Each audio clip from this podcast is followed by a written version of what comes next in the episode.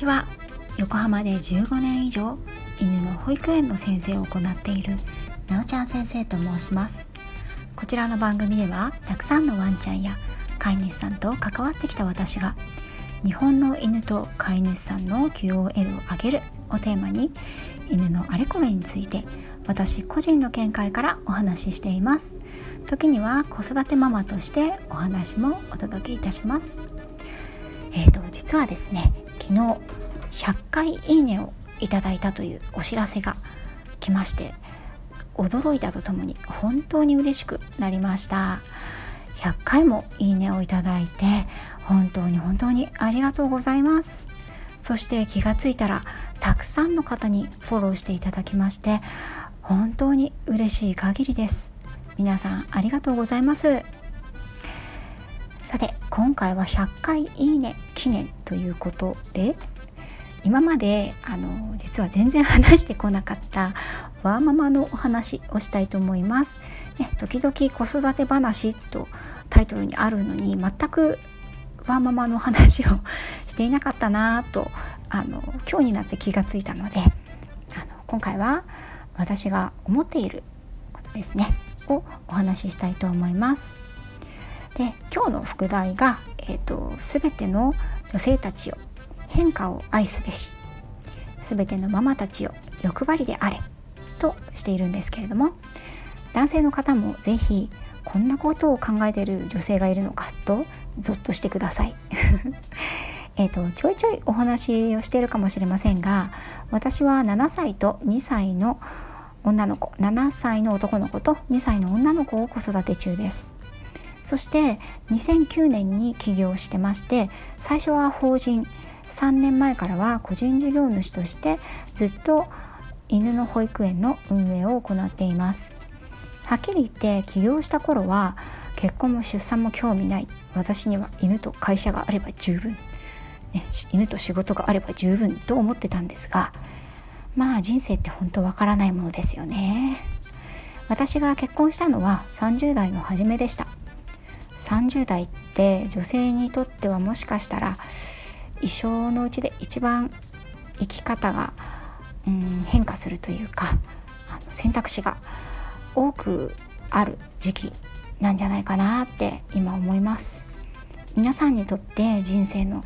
転換期っていつでしたか？どんな時にそう思いましたか？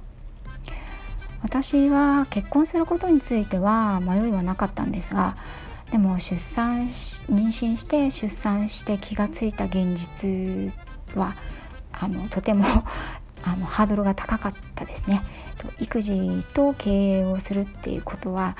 あのちょっと私のような低スペックの人間には あのちょっと無理があったかなって今思っています。ですがやってきたことを経験したこと全てにおいて後悔したことは一つもありません。ねえーと、女性はですねやっぱり、まあ、結婚するしない、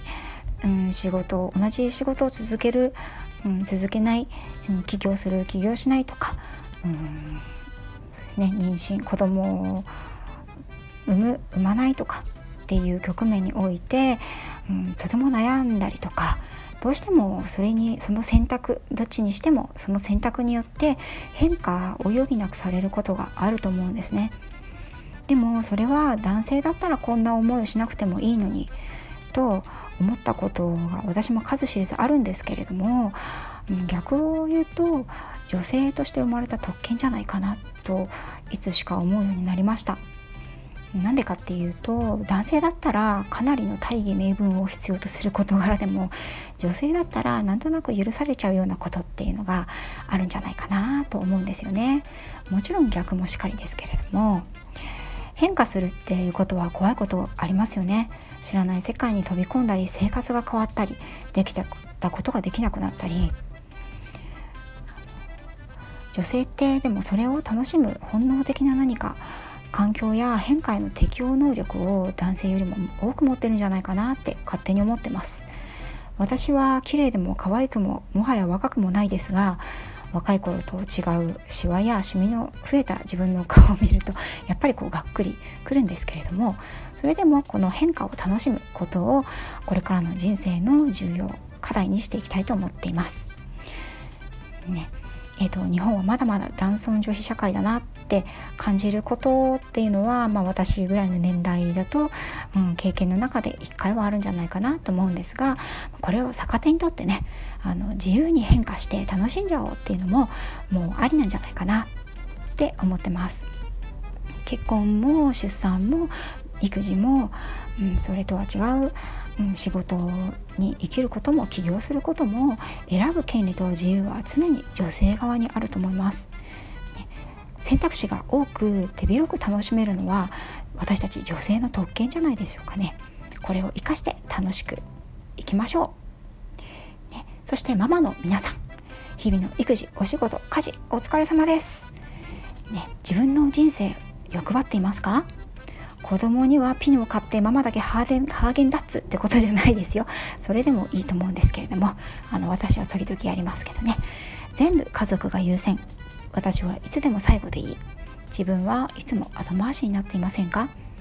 私にはとても尊敬している女友達がいるんですが彼女は会うたびに新しいことにトライしていて、まあ、2人のお子さんを育てているママでもあるんですがフリーライターから起業しオンラインセミナーなども開いて本当にアクティブでいつも何かしら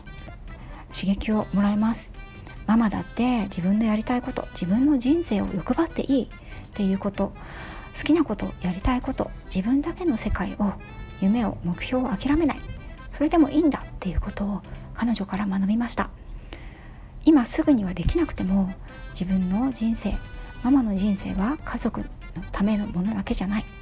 子供が巣立った後に旦那さんが定年退職した後にいつか来るその時のためにアンテナを張っておく。自分だけの何かを持っておく。それはとても大切なことじゃないかなって思います。実はスタンド FM を始めたのは私にとってそういう意味もあるんですよね。マイクに向かって話している時ママでない自分の世界を持てる。そう思っているママさんたちいたら是非お友達になりましょう。子育ては楽しいですよね、うん、子供と一緒に過ごせる時間は人生でほんのわずか。それは分かっていてももう少し自分の時間があったらなぁと思う時があると思います。そんな時は思い切って欲張っていいんじゃないかな。やってみてダメだったりやめたらいい。ダメだったら次はうまくいくように考えてやり直せばいいだけ。働くことと子育てで悩まれている皆さん。今はずっと続きません。子供は確実に育ち巣立っていきます。保育園からの強制お迎え連絡。ショックですよね。私も何度も経験しました。その度に職場のスタッフに子供に申し訳ない気持ちになりいっそ仕事してない方がいいのかなと何度も思いました。けれど生き生きと胸を張って働いているママを見て子供はきっと何かを学んでくれるはずです。うちのママはかっこいいでしょって思ってくれてると思います。私は2019年に以前の法人の会社を縮小しました。その時に息子が1枚の絵を描いてプレゼントしてくれたんですね。それは当時の施設の絵で、えーと、私がドッグランで犬とボールボール投げをしてる絵だったんです。ああ私のやってることをこの子はちゃんと見ててくれたんだなと感動して今の職場でもその絵を飾っています。育児に正解も不正解もないと思います。でもママが生き生きしてることはきっと家族の幸せにつながりますよね。うちのモンスター2歳女子も本当に手を焼くんですけれどもこれもあと15年。15年後の私だけの目標を持って過ごしています。そのようにはならないかもしれないですけどね。でも私の人生は一度だけ。ならその一度できることは全部トライしてみたいしやらないで後悔するよりもやって後悔した方がいいと思ってるのです。